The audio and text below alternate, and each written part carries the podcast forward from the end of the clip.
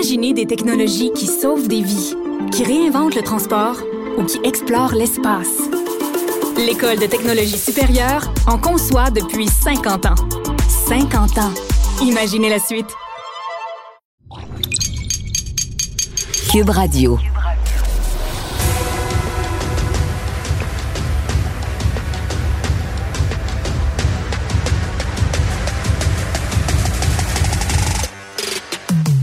Rentable, fiable, innovant, innovant, innovant. Avec eux, ça risque de fluctuer. Mais soyez rassurés, vous serez en croissance sur le marché. Francis Gosselin. Philippe Richard Bertrand. Un duo qui prend pas ça pour du cash. Merci et bienvenue d'être euh, de- bienvenue d'être dans ce Bien- ouais, c'est bienvenue d'être dans l'épisode, Philippe Richard. Bienvenue d'être euh, à la- Philippe Syntaxe, Richard Euh, Bertrand. C'est ça, exactement. Euh, qu'est-ce- plein de choses qui ont retenu notre euh, attention dans l'actualité cette semaine. Toi, Francis, qu'est-ce qui a retenu ton Euh, une attention? affaire qui me fait un peu capoter, Phil, c'est euh, un texte de notre bon ami David Descoteaux dans le Journal de Montréal qui parle de- d'augmentation de ce qu'on appelle la fraude hypothécaire. Puis c'est euh, une enquête de d'Equifax, qui est une des deux grandes agences qui score le crédit des Québécois, des Canadiens, euh, qui montre que c'est passé de 7 à 14% Et la fraude hypothécaire, euh, Phil, qu'est-ce que c'est? là? C'est des gens qui font des fausses déclarations pour obtenir des prêts hypothécaires. Ça prend plusieurs formes. Par exemple, tu gagnes un certain salaire, tu veux acheter une maison, on te préautorise un montant là, XY puis qui est insuffisant pour la maison de tes rêves. Donc, qu'est-ce que tu fais? Bon, la version euh, V0, c'est le white paper, mais mettons que tu es un petit peu plus habile, tu vas dans Photoshop, puis là, tu changes ton revenu. C'est le monde, ils font ça, de ben, apparemment, ça. Mais bref, c'est l'ensemble des fraudes donc, qui ont augmenté euh, significativement. Donc là, ça, c'est une version. L'autre version... Attends, qui- là, t'envoies un T4 frauduleux. ben, oui, oui, ça, ça, ça- ça arrive apparemment. Euh, puis l'au- l'autre version, Phil, qui, qui est un petit peu moins, un peu stupide, si tu veux mon avis, tu veux acheter la même maison, tu dois mettre une mise de fonds. Euh, tu n'as pas une mise de fonds ou ta mise de fonds est insuffisante, donc tu dis Phil, mon ami Phil, prête-moi 50 000 pièces, puis je vais dire que c'est à moi. Mais là, en fait, tu me le prêtes, je te le dois. On peut convenir d'un prêt avec un intérêt ou whatever, mais tu me le prêtes, je le mets dans mon compte juste pour que la banque elle me dise oui. Mais quand la banque a fait ses calculs, elle, elle regarde ton apport puis tes dettes Ouais. globales. C'est sûr que si j'ai emprunté de l'argent à mon ami Phil, je devrais dire que c'est un prêt. ouais, c'est un right? passif, c'est pas un actif, C'est pas un actif. Ouais, je comprends. Euh, mais donc, là, il y a deux affaires là-dedans. La première chose, c'est que les banques, ils vont regarder 90 jours derrière. Donc, si vous allez acheter la maison la semaine prochaine, Phil, tu peux me prêter 50 000 ça sert à rien. là. Si tu me le donnes un matin, si mon, mon- ma promesse d'achat est la semaine prochaine, il va dire, mais non, tu viens de recevoir l'argent. Fait que c'est 90 jours. Fait qu'il faudrait que tu me prêtes 50 000 là, je mon même chiffre, pendant trois mois de temps. Euh, tu vas sûrement me charger un peu d'intérêt pour ça, Phil. Puis là, jusqu'à ce que je fasse ma promesse d'achat, puis là, que je monte à la banque, regardez, j'ai 50 000. Mais même si on fait ça, Phil, euh, dans notre scénario hypothétique, la banque, là, elle est pas, est pas conne. Puis non seulement elle est pas conne, elle a des obligations de vérification. Parce que, tu sais, toutes les histoires de blanchiment d'argent, puis financement du terrorisme, etc., il y a un truc en financement bancaire qu'on appelle, je, je peux l'expression française, KYC, le Know Your Customer. Puis quand il y a de l'argent comme ça, 50 000 qui rentrent, ils vont te demander d'où ça vient. Puis là, je vais dire, ah, ben, c'était à moi. Mais là, c'est quoi le nom sur le chèque? Là? Tu comprends? C'est Philippe Richard Bertrand. C'est qui Philippe Richard Bertrand? Ah, je sais pas, c'est mon ami. Il vous a donné ça? Oui, oui. tu sais. Je veux dire, fait que Ça a forcément, tu vas te retrouver à mentir à ta banque. Fait que ce que font les gens, des fois, ils disent, ah, ben, c'est mon, mon grand-père qui me l'a donné. Mais là, tu sais, ce qu'ils font les banques, sont pas, sont pas dupes. Ils vont demander que ton grand-père signe Signe. une lettre prouvant que c'est lui qui a fourni l'argent. Et donc, forcément, dans notre scénario, toujours le même, si c'est toi qui m'as prêté l'argent, mon grand-père voudra pas signer euh, la lettre. Et donc, encore une fois, c'est des drôles de tentatives. Puis, ce qui est terrible là-dedans, Phil, c'est que si tu te fais pogner à faire ça, tu t'imagines bien que là, mettons, tu voulais acheter la maison à 500 000, ça va pas arriver. Puis là, Non, tu ça, pourras tu- plus acheter aucune tu maison. Tu être comprends? comme genre sur une liste Puis noire. en plus, là. les autres institutions financières vont être mises au courant, donc tu pourras acheter aucune maison pour une longue Mais, période. mais l'histoire là, de, de- du don euh, de quelqu'un qu'on connaît, moi et Ouais. toi, que je nommerai pas, c'est exactement ce qui est arrivé. Ça- elle, sa, mère lui a fait un vrai don, par contre, Ouais, pour aider. Mais ça, c'est légit. Oui, c'est ça, mais, mais la banque a quand même demandé une lettre Oui, oui. de la mère Ben oui. disant que un- c'était un don et non un prêt ou euh, peu importe. Alors, elle, elle a signé un document, puis c'est ce que la, la banque a pris. Ouais, ouais. Mais donc, ce qui est intéressant pour moi là-dedans, pour finir, Phil, c'est qu'en fait, tout ça, c'est de la production de faux documents. là. On ment de manière éhontée sur des points des aspects budgétaires et fiscaux. Techniquement, ça pourrait mériter euh, des accusations criminelles. Et ce qu'on apprend donc dans l'article de David Co- Descoteaux, c'est que la plupart des banques ne font rien avec ça. Elles constatent la fraude et elles ferment le dossier, Ah ouais. valser, mais elles ne transmettent pas le dossier euh, à la, à la- au DPCP ou à, une autre instance. Mais ils mettent sur Euh, la petite liste noire des autres institutions Mais ça- financières. ce que je veux dire, c'est qu'on est à peu de choses que ça pourrait devenir une offense qui t'envoie en prison. Tu comprends? C'est Puis je sais pas là. si à un moment donné la loi va changer ou si les banques vont changer leur fusil d'épaule parce qu'avec une augmentation comme celle qu'on a vue dans les dernières années, c'est assez grave. Donc, faudra faire attention de pas se retrouver du mauvais côté de la Euh, clôture. effectivement. Euh, des condamnations. Donc, encore une fois, je trouvais ça fascinant comme, comme univers. là, puis je pense que c'est important, d'en parler. Je vais sauter dans une nouvelle plus légère, mais qui m'a fait euh, sourire. là. je saute plus loin, Ouais, euh, Francis, ouais, je ouais. dit tout de suite, mais Bernie Oui. euh, qui est euh, l'ancien propriétaire de la F1, Oui. donc de tout le circuit. Euh, homme d'affaires quand même qui a été brillant. Là, si on se rappelle de l'histoire, je vous la résume rapidement. Non, mais l'histoire avant ça. Mais l'histoire, c'est que Bernie Egglestone était euh, euh, et propriétaire d'une écurie à une certaine époque, a flairé une opportunité, a acheté la F1 et a été euh, une des personnes sur la planète qui a, il a fait le premier gros deal télévisé là, dans le monde. Mais aujourd'hui, il a été accusé euh, d'avoir caché euh, à l'abri de l'impôt, dissimulé à Singapour 400 millions euh, de dollars. C'est pas rien quand même, sous plusieurs années. Euh, la preuve était tellement accablante que Bernie Egglestone a décidé de plaider coupable. Donc, En on tout cas, passe à gauche. Je sais pas à quel moment Phil c'était bon puis c'était moins bon, mais je te rappellerai que c'est le même Bernie Ecclestone qui avait organisé une petite fête chez lui qui était en fait une orgie Non, où il était déguisé sais, en, Adolf Hitler. Il y a des photos confusées Non. et quand on l'a confronté, Non, il a dit, euh, j'ai écoute, c'est dans The Guardian, Adolf Hitler was a man who got things done.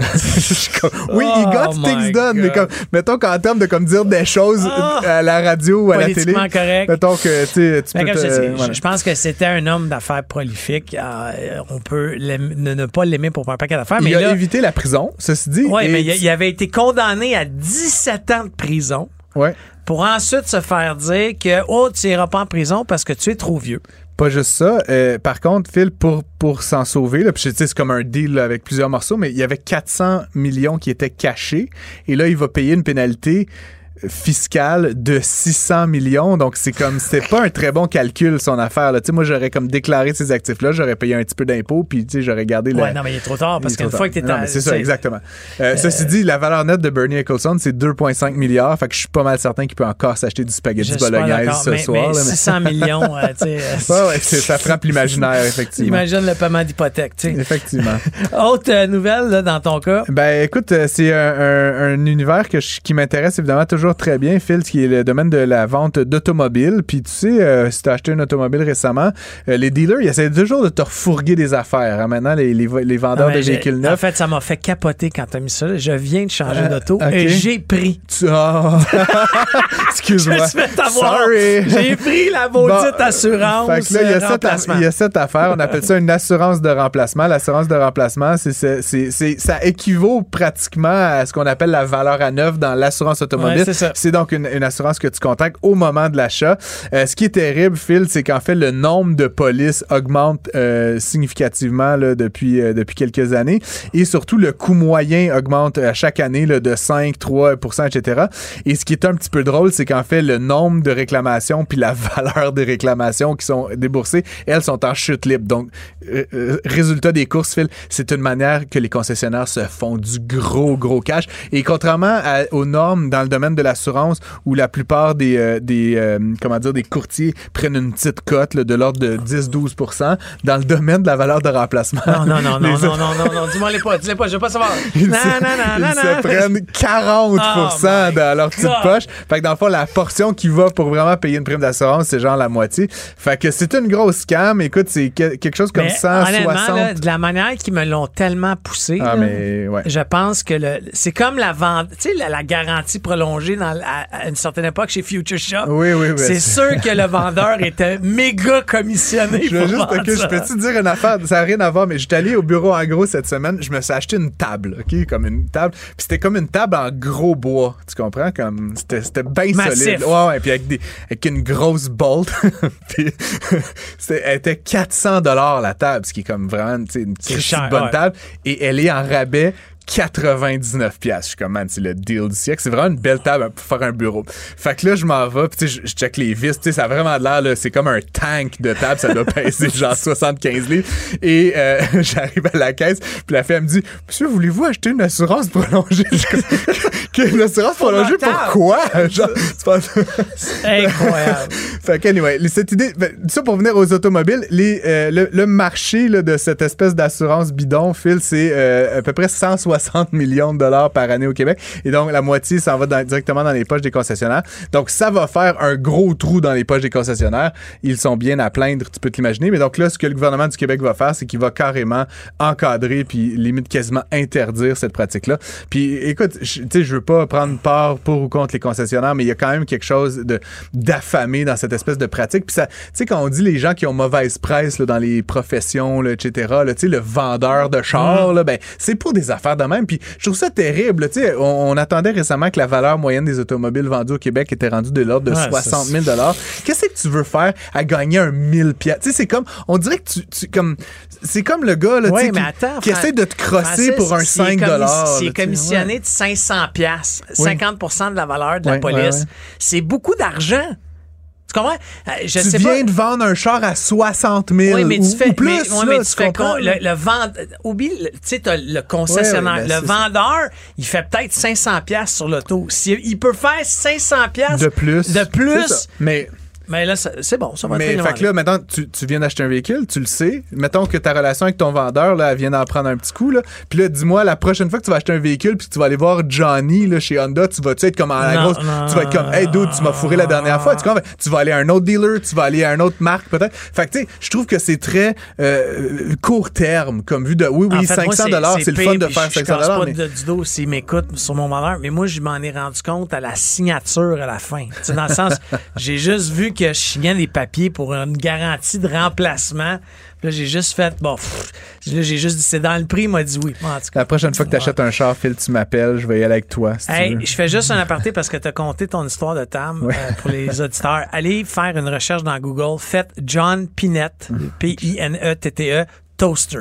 C'est un, un humoriste américain euh, qui est décédé malheureusement, mais il parle qu'il a acheté un toaster à Toaster 39 piastres. Warranty and Ouais, Sound. Systems. C'est capoté. en tout cas, c'est, un- un- malheureusement quelqu'un qui est décédé, mais c'était vraiment Euh, un Il y, bel a- humoriste. il y a une étude, Phil, qui a, qui a été publiée cette semaine par euh, euh, des, des, des- d'éminents experts euh, en la matière. Euh, C'est les chercheurs Camille Lajoie et François Delorme de la chaire de recherche en fiscalité et en finances publiques de l'Université de Sherbrooke. C'est un mouthful, cette- cette- ce titre-là. Mais euh, ça pour dire, ils, ils font une étude, en fait, sur les différences de revenus euh, des Québécois depuis 40 ans.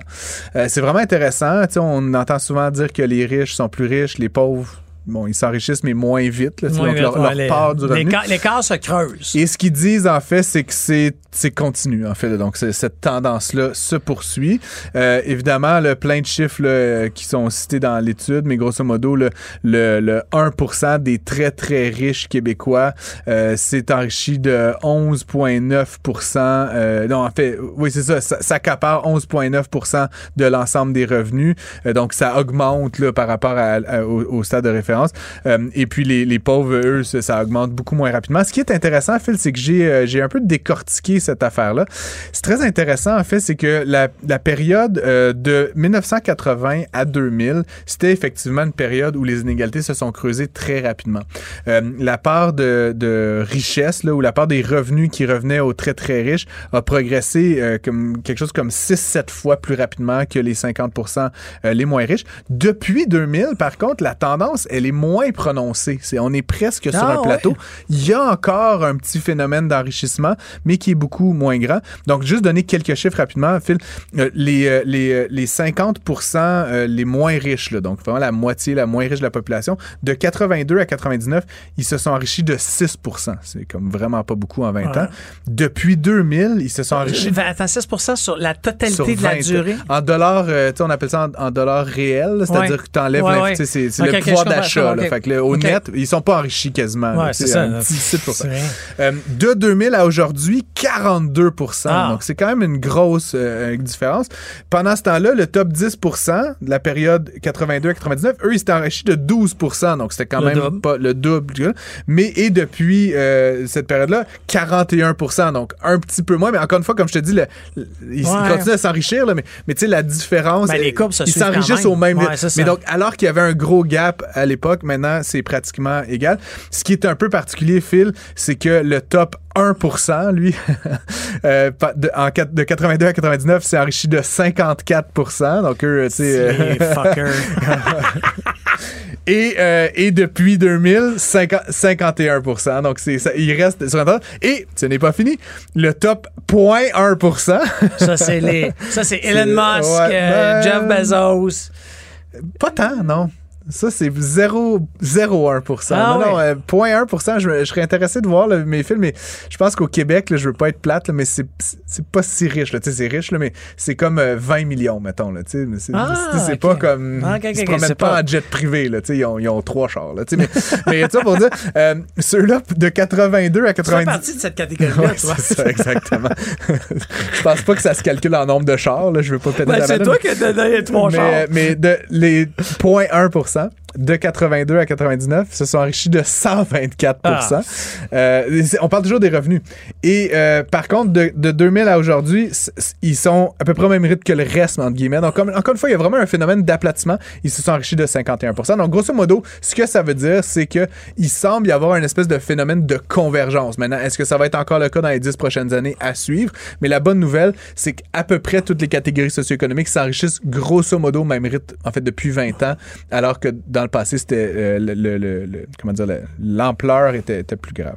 Euh, autre sujet dans l'actualité, je sais que toi tu suis ça comme moi, mais FTX. hein, Ah. FTX, c'est. J'ai euh, hâte au film. il va y avoir un film? Ah ben, comme 15 films. Ah oui, t'es Un ah, roman en trois volumes. Parce que, tu sais, on, a, on la- a vu avec WeWork, oui, WeCrash, ça. qui, est, qui est exceptionnellement. On rappelle cette histoire. C'est cette plateforme de crypto-monnaie euh, qui a levé d'énormes sommes d'argent. Mm. Après ça, ils ont créé une firme d'investissement. Ils ont utilisé l'argent de leurs propres clients pour la mettre dans la firme d'investissement. Ils ont fait des investissements ultra spéculatifs. Et le patron de cette grande firme-là, euh, qu'on appelle affectueusement SBF, euh, c'est c'est son acronyme, Sam Bankman-Fried. euh, avait embauché sa copine pour gérer la business Tout d'investissement. ce monde-là avait genre 22 ans et quart, là, tu Et comprends? elle Ouais. l'a garoché en dessous de Oui, l'autobus dans le procès parce qu'elle a décidé de plaider coupable, faire un deal avec le- le- l'équivalent du directeur des poursuites criminelles euh, aux États-Unis. Et elle l'a, tu sais, projeté, garoché plus d'une fois en dessous de l'autobus. Elle essaie de sauver sa peau, Ah ouais, elle, essentiellement, sûr, parce qu'elle est, elle est largement coupable. Puis même ce qui est étonnant, c'est qu'en le jetant devant l'autobus, elle, elle, euh, elle dit toutes les choses illégales qu'elle a fait, mais comme elle a cette entente avec la... la, la- Ouais, la- mais elle la- arrête pas de dire je l'ai fait à sa demande. Oui, oui, je l'ai mais- fait à mais sa elle l'a demande. fait, tu comprends? Puis euh, c'est elle qui a envoyé le email à la fin. là, Non, mais, c'est pour ça que je te dis. Puis elle le savait. Non, tu comprends? c'est ça. pas, elle a pas... euh, Tu sais, à un moment donné, c'est beau de faire un deal, mais bon, elle va quand même finir en prison. Il y a un livre de Michael Lewis qui a fait euh, plusieurs très bons bouquins là, qui s'appelle Going Infinite: The Rise and Fall of euh, euh, New Tycoon qui est sorti déjà. Puis apparemment, il y a un film qui est en train d'être adapté. Il y a Amazon Prime qui est en train de sortir un, un film bientôt. Il y a Graham Moore qui est en train de faire un film. Bref, Phil, il y a mille films qui s'en viennent. Je suis très, très Ce qu'il excité. faut savoir, c'est que cette firme-là a eu des actifs totalisant 32, 32 milliards, milliards. à une certaine époque. Et aujourd'hui, Lui-même valait plusieurs Et milliards. tous ces gens-là ont de la misère aujourd'hui à s'acheter un- une paire de chaussures. Euh, donc, c'est quand même intéressant ce qui se passe dans l'actualité économique. Bien excitant, Phil, d'en parler avec toi. On euh, se reparle On remet bientôt. ça. Yes. Ne ratez plus rien. Cette émission est aussi disponible en balado sur l'application ou en ligne au cuberadio.ca. Imaginez des technologies qui sauvent des vies, qui réinventent le transport ou qui explorent l'espace. L'École de technologie supérieure en conçoit depuis 50 ans. 50 ans. Imaginez la suite.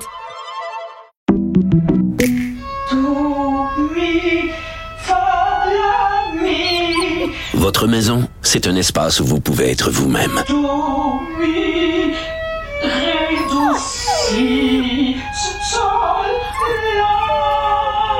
D'être bien protégée et vous méritez d'être bien accompagné. Trouvez la protection la mieux adaptée à votre maison avec Desjardins Assurance et obtenez une soumission en quelques clics sur desjardins.com.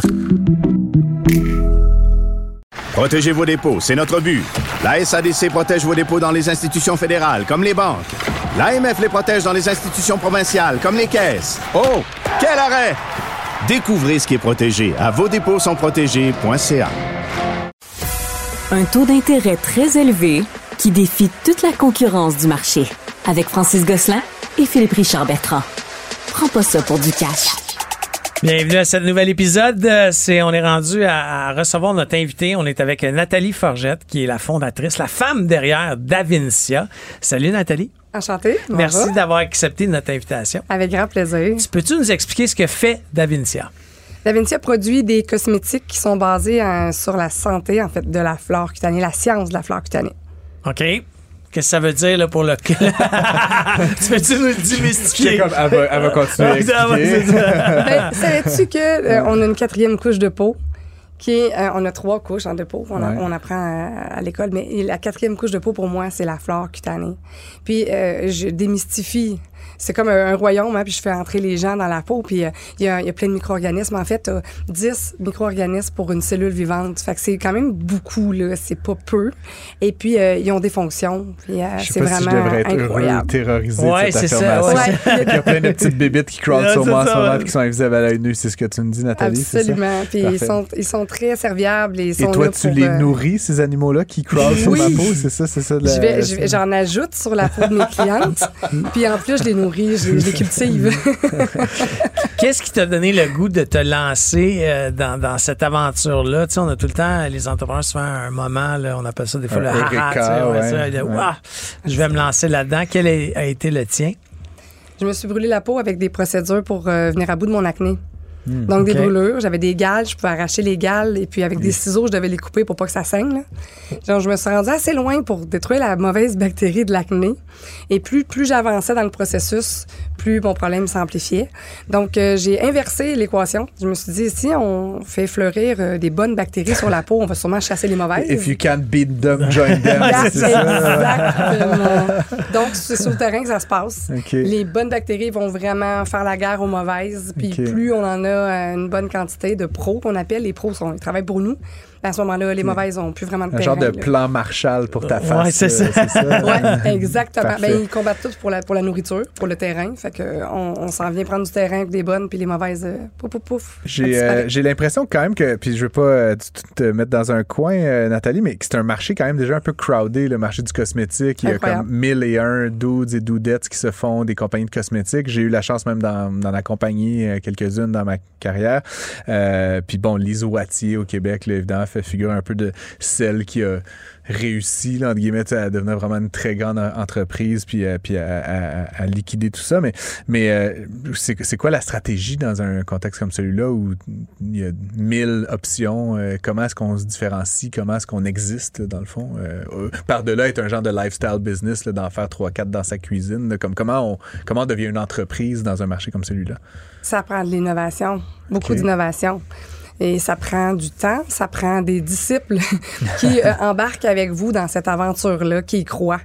Donc, euh, des ambassadeurs, c'est ça qu'on a, on a cultivé aussi, des bons ambassadeurs d'Avincia. On a partagé énormément euh, d'informations. On a éduqué, mais c'est un... En fait, j'ai la chance que ça soit quelque chose qui... euh, c'est le, le- le poisson bleu, là, si on veut, l'océan bleu. Puis, euh, on, on- on- poisson bleu. c'est ça, c'est c'est l'océan bleu, comme on dit. Puis, euh, j'ai j'ai la chance d'avoir quelque chose qui est vraiment... euh, c'est- c'est c'est vraiment ahead, là. C'est vraiment... On est, en, on est en avant de la concurrence avec ça. C'est ça qui, qui m'a aidé vraiment à me démarquer. J'avais pas eu ça, j'aurais concurrencé dans un marché où on a pas mal les mêmes matières premières, puis Ouais. on joue de la même façon. Ça aurait été un petit peu plus difficile, j'aurais investi beaucoup plus en marketing, puis en, en pub. En- là, j'ai investi pratiquement pas, c'est du bouche-à-oreille. C'est vraiment spécial. Ouais, mais c'est ça. En fait, souvent, euh, ce que moi je réalise, c'est quand les produits sont très nichés, tu sais, ce qu'on, en anglais, on dit le niche market, là, le marché de niche, souvent fonctionne beaucoup, beaucoup par bouche à oreille, tu sais, parce que euh, les clientes, là, tu sais, ça se parle en- entre elles.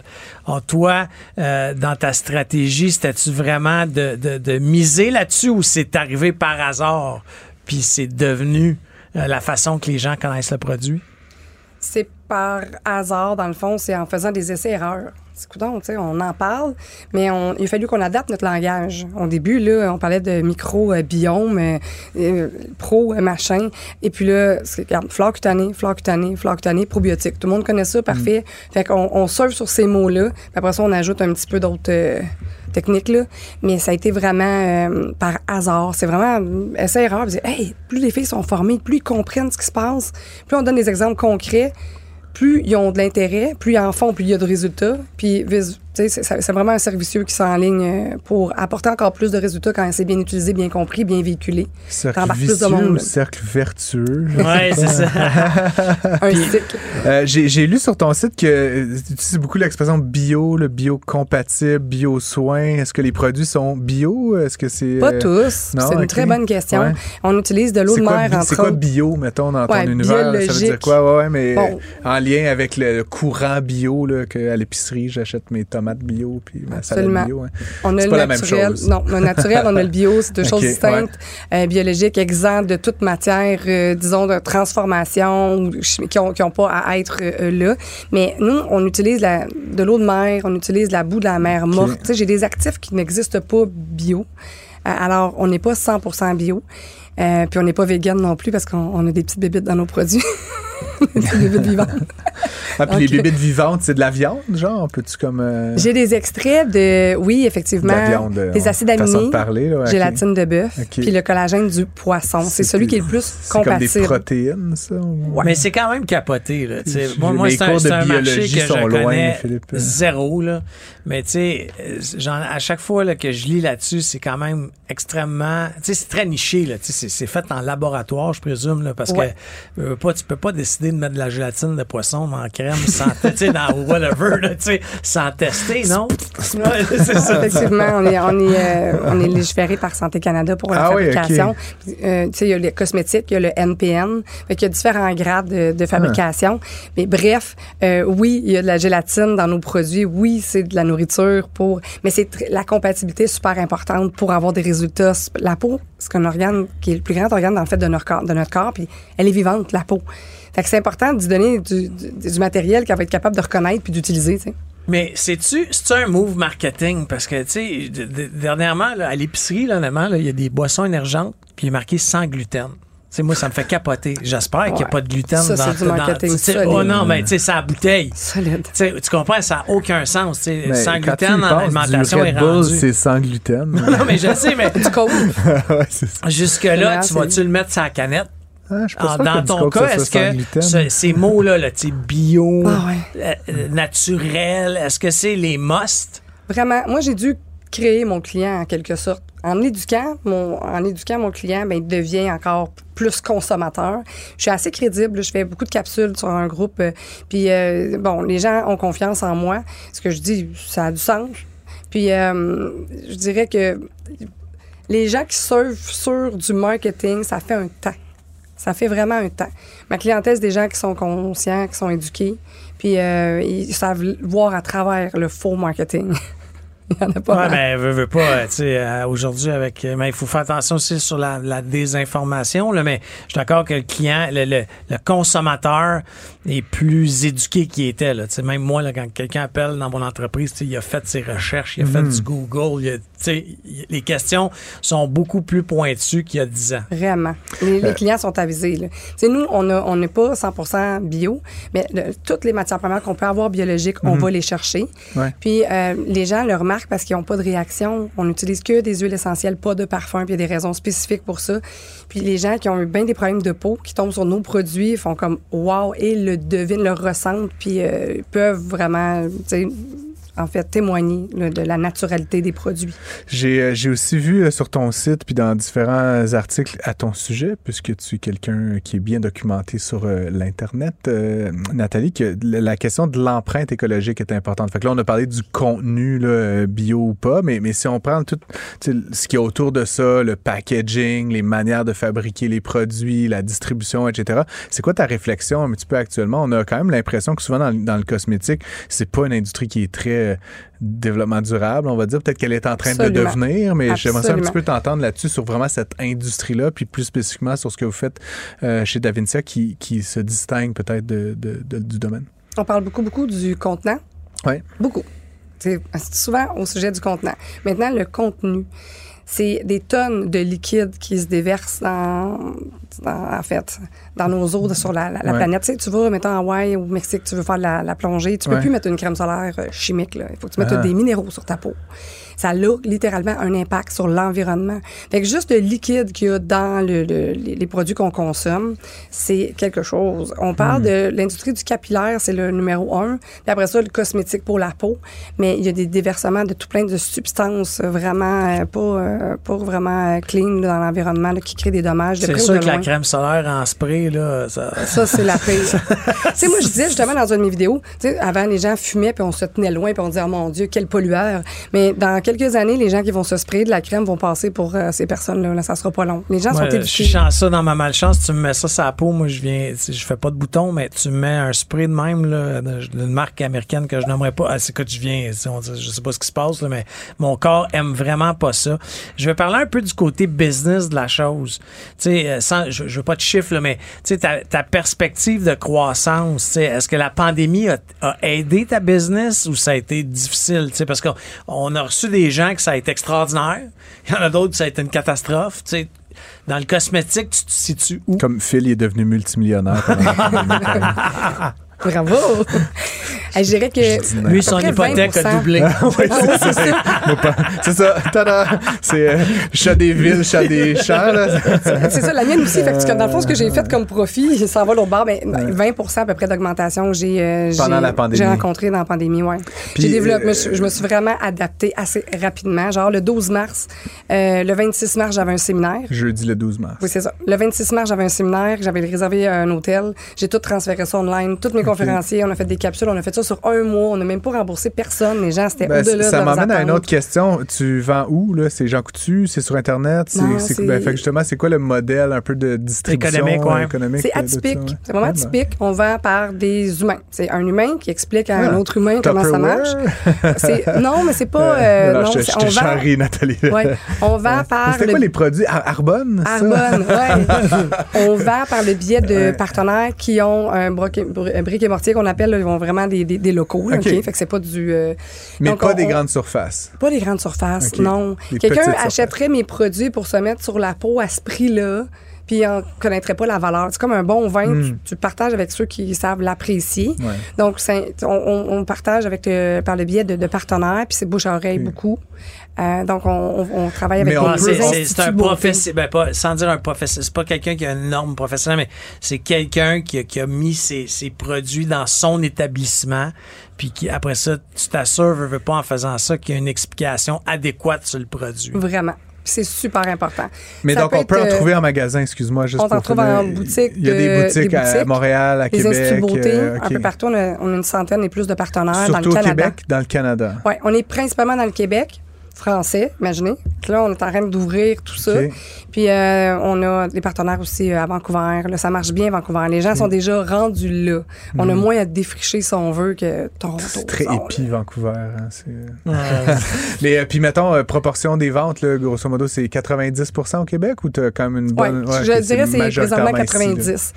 on a de la demande ailleurs, là aussi, à l'extérieur du Canada, là, ça s'en vient, c'est le fun. L'Europe est prête à nous recevoir comme ça. On a des demandes à tous les semaines. C'est vraiment, eux sont déjà, le terrain est tout fait.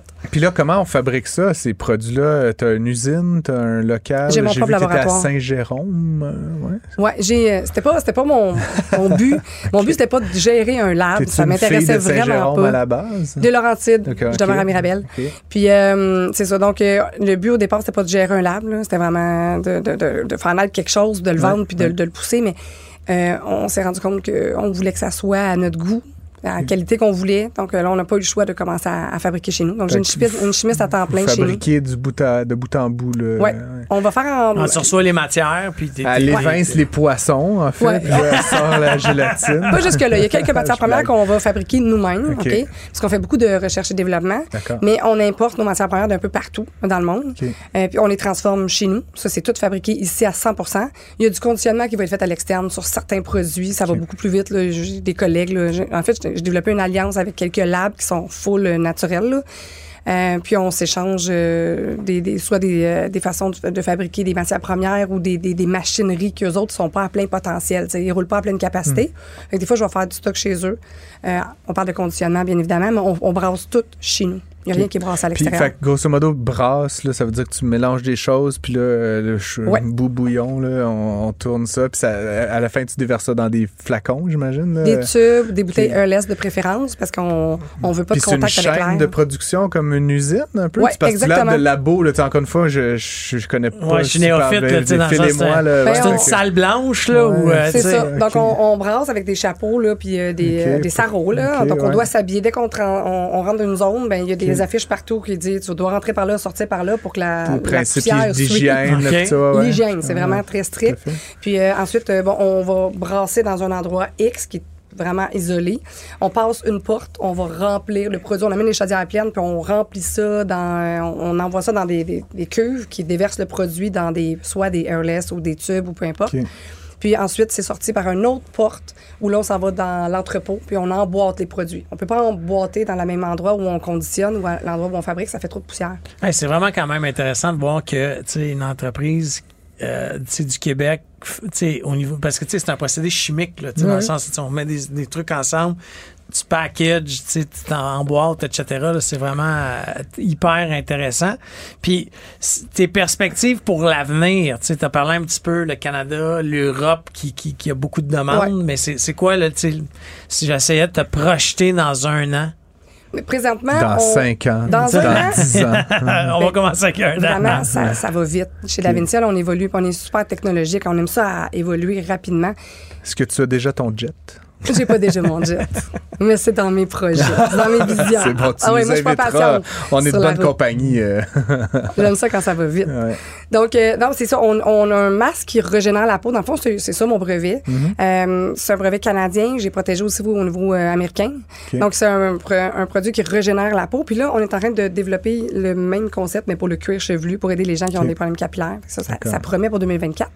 Puis après ça, nos franchises. Donc, on a des con- un concept là, vraiment innovant où on veut euh, dans une, une franchise. euh, Ah, avec Montréal. le nom, là. sur- Ouais. OK, un le boutique. flagship. Le flagship, OK. flagship. On va former des gens, on va recevoir des personnalités publiques là, parce qu'on en reçoit, mais là, ça, ça fait, ça fait des fois un peu loin pour venir me rencontrer. C'est un- Moi, j'ai pas reçu mon invitation. Un, un- un jour, un jour. Donc, ouais, notre flagship. Et Je trouve puis, pas que j'ai une euh, belle peau? meilleure marque canadienne qu'on a gagnée au euh, les Nouvelles Esthétiques euh, mai 2023 aussi. Donc, on a le vent dans les voiles présentement, Hmm. puis on a de la demande pour ce, ce genre de... Tu sais, on va pas en mettre tous les coins de rue, là, c'est stratégique, mais on veut avoir vraiment la chance d'offrir à des, des, des, des gens d'affaires l'opportunité d'a- d'avoir une franchise d'Avincia. Euh, Nathalie Forgette, PDG de Davincia, je te remercie d'avoir accepté notre invitation à prendre pour ça pour du cash. Alors, euh, j'invite euh, bien entendu les, les auditeurs à aller voir le site euh, de Davincia, c'est davincia.ca euh, pour vous renseigner sur les événements, les soins, puis magasiner où sont les produits. Alors, merci Nathalie. Merci infiniment de votre accueil. Bonne journée. Restez connectés. Tout ce que vous avez manqué est disponible sur l'application ou en ligne au cuberadio.ca.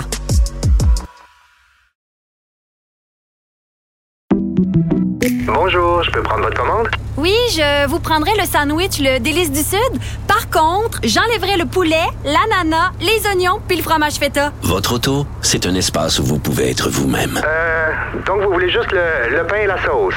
Oui, monsieur. Elle mérite d'être bien protégée et vous méritez d'être bien accompagné. Trouvez la protection la mieux adaptée à votre auto avec Desjardins Assurance et obtenez une soumission en quelques clics sur desjardins.com. Tu comprends rien? Prends pas ça pour du cash. On répond à tes questions. On vous remercie encore de nous poser vos questions, euh, d'a- d'a- d'apostropher euh, Francis Gosselin ou moi-même dans les médias sociaux ou en écrivant euh, directement au studio.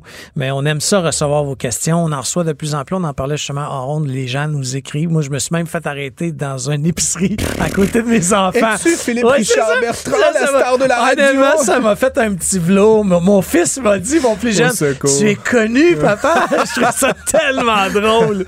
Mais bon, continue à le faire, on aime ça. Ouais. La question, là, c'est Google et Amazon poursuivis par la Federal Trade Commission. Faut-il briser les géants du web? Jusqu'à où ces entre- entreprises peuvent-elles continuer à croître? C'est euh, une question euh, très intéressante, Phil. Puis bon, il faut peut-être un, peu remettre en, en question, là, euh, en, en-. En perspective. remettre en contexte. en contexte. Je suis fatigué, je pense. Euh, la, la Federal Trade Commission, dans le fond, qui est un peu le- le- l'organisme là, qui, euh, qui régit le- la concurrence aux États-Unis, est, est pilotée depuis euh, quelques années, là, je pense à peu près deux ans, euh, par une, une nouvelle euh, femme qui est arrivée vraiment avec une, une, une volonté là, de s'en prendre aux géants du web. C'est, son nom, c'est Lina Khan. Euh, c'est une euh, ancienne professeure là, à la Columbia Law School, spécialisée en droit de la concurrence, etc. C'est vraiment quelqu'un on point, mais elle a un petit peu comme la, la jugulaire sortie. Elle, ouais. avait écrit un papier Ouais. dans le journal étudiant Oui, oui, qui aujourd'hui fait encore, euh, qui, qui, qui est encensé par les médias parce qu'elle avait fait un exposé. Alors, tu sais, ça date pas d'hier, sa petite jugulaire frustrée. Non, non, non, non, euh, mais, en même temps, il y y a du bon là-dedans, là, tu comprends? Puis je veux dire, c'était pas le journal étudiant, c'était le Yale Law Journal. C'était pas genre le truc de- du collège de Lévis, là, tu sais, avec tout le respect, mais, mais c'était- quand même top-notch. Euh, bref, ça pour dire, elle, elle parlait donc de, de, de- d'Amazon dans son papier. Là, donc, le papier s'intitule Amazon's Antitrust Paradox. Et donc, c'est cette idée un petit peu que des entreprises comme Amazon, comme Google, comme Microsoft, comme plein d'autres, Apple, Google, etc., euh, sont évidemment ont monté des empires basés sur des pratiques qui euh, sont, euh, on pourrait dire, au service du client. Là. On va pas leur enlever ça, mais qu'en étant au service du client, ils sont aussi parfois au détriment de la concurrence. C'est un peu cette idée du paradoxe. Par exemple, dans le cas de, de Amazon, puis qui s'est cité dans la poursuite, là, puis je suis pas un expert en droit, si quelqu'un veut nous, nous donner plus de détails, mais ce que j'en comprends, Phil, c'est que grosso modo, Amazon a comme des bots là, qui fouillent l'Internet. Et si, par exemple, tu vends un Lego, là, je sais pas, un, bateau en Lego, puis que tu le vends sur Amazon à 100 pièces, s'il est listé ailleurs par toi pour 92 pièces, ils vont enlever des privilèges sur ton listing Amazon en disant tu ne nous as pas donné le meilleur prix, genre fuck you. tu sais. Fait que grosso Wow, modo, ça, fait ça. que la plateforme de Best Buy ou de Toys R Us, je prends les Lego, mais n'importe quoi, un iPhone, un, un n'importe quel cossin, grosso modo, si le prix est inférieur sur n'importe quel autre site que sur Amazon, ils vont t'enlever le Buy Now button, ils vont t'enlever plein de choses, puis grosso modo, ça fait ça fait chuter tes ventes. Puis dans certains cas, certains c'est comme, c'est comme si un, centre commercial fermait la porte qui est dans ton allée au centre commercial. C'est un peu ça. Si on fait, mais- enlève le mais- bouton. Mais pas vraiment. C'est comme s'il enlevait ton produit des tablettes, tu comprends? Ou s'il le Oh, mettait dans le fond Ah, du magasin, tu pire, comprends? mais C'est pas pire parce qu'il est encore dans le magasin, il est juste plus dans la vitrine, il est dans le backstore. Fait que forcément, t'as moins de visibilité. Fait que donc, en enlevant ça, ce qui, ce qui se passe, c'est que plusieurs de ces manufacturiers-là, ben, renom Lego, euh, certains d'entre eux ont comme 60-70 de leurs ventes qui se font sur Amazon. Donc, c'est sûr que si en- on leur enlève des privilèges, ils vont dire, oh non, non, non, c'est correct, je vais délister mon produit moins cher de cet autre site web-là pour te donner un- l'exclusivité. Donc, il y a moins de concurrence, grosso Mais modo. d'un autre côté, Francis, là, regarde, moi, là, à, à fin de semaine, j'ai commandé deux classeurs en, en, en- en- en plastique. Sur Amazon. Oui, sur. Amazon. Ouais. Deux classeurs en plastique. Écoute, euh, je l'ai pas payé cher. Je pense que j'ai payé ça 70$ piastres chaque, pour mettre dans mon garage des vis. Sais, juste des petites affaires. Je fais ma commande, je reçois ça le lendemain. Colin, c'est des boîtes, c'est des boîtes de Walmart.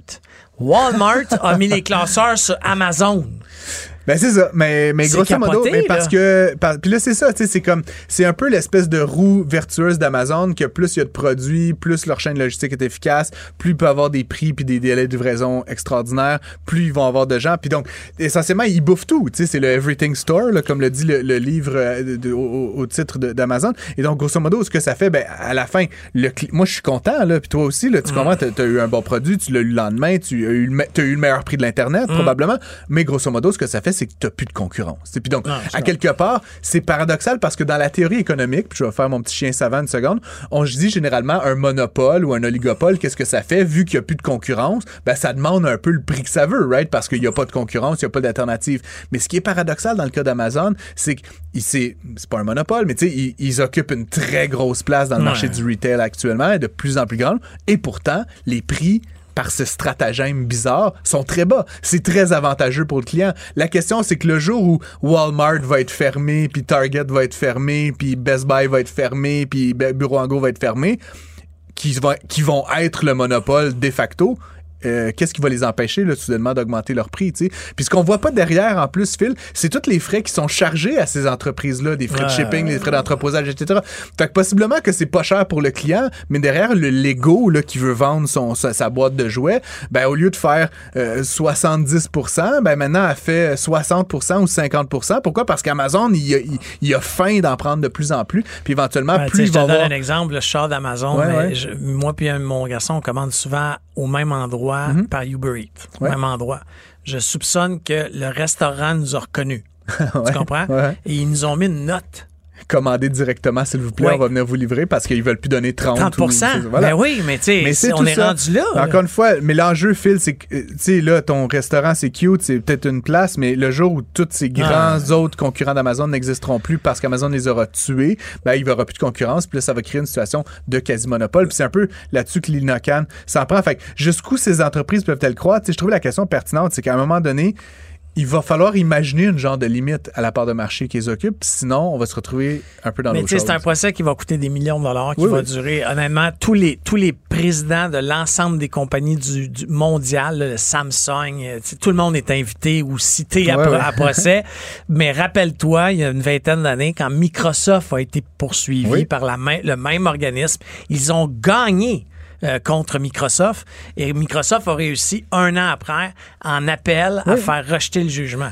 Donc est-ce que est-ce qu'on n'est pas en train de courir après quelque chose? Tu sais euh, Amazon là ça a 100 milliards de dollars comptants sans ses facilités oui. de crédit. Mais je vais te dire quand même un autre un contre-exemple à ça, Phil, c'est qu'historiquement, aux États-Unis, il y a eu des périodes de plus ou moins de force à la FTC. Je pense que l'Inocan, possiblement, c'est une période de force. Donc avec Ah, elle, elle lâchera pas de morceau. Puis, puis elle ça, est c'est très articulée, là, tu sais, on peut dire qu'elle a un peu la, la jugulaire, comme on disait, mais Christy, c'est une, prof de Yale, Ah ouais, c'est c'est- vraiment une- de, Columbia, mais tu sais, c'est une très, très bonne juriste. Elle est à la tête de cet organisme-là, elle a des moyens. faut dire qu'actuellement, sous Biden, elle a peut-être un petit peu plus de légitimité. Si demain Donald Trump est élu, je pense qu'elle va perdre un peu des plumes, mais passons. Bref, euh, en janvier 1982, Phil, après huit ans de poursuites continues contre AT&T, les Américains ont brisé AT&T en, Ouais, ouais, petits morceaux. Hein, ça a parce été la dérégulation Ben, ça, mais mais à quelque part, bon, je dis pas que c'est ce qui va arriver à Amazon. Les- le monde a changé depuis les années 80, mais quand même, c'est pas inimaginable, mais ça prend huit ans. c'est pas une affaire qu'on risque de, de commenter d'ici la fin de l'automne. Mais encore une fois, un sujet vraiment intéressant que je vous invite à suivre. Tous les médias euh, en, en parlent ces temps-ci. Puis c'est vraiment deux procès que la FTC a intenté, d'un côté contre Google, de l'autre contre Amazon. Donc euh, vraiment intéressant à parler en termes d'économie, de pouvoir d'achat, puis, euh, puis tout ça. là.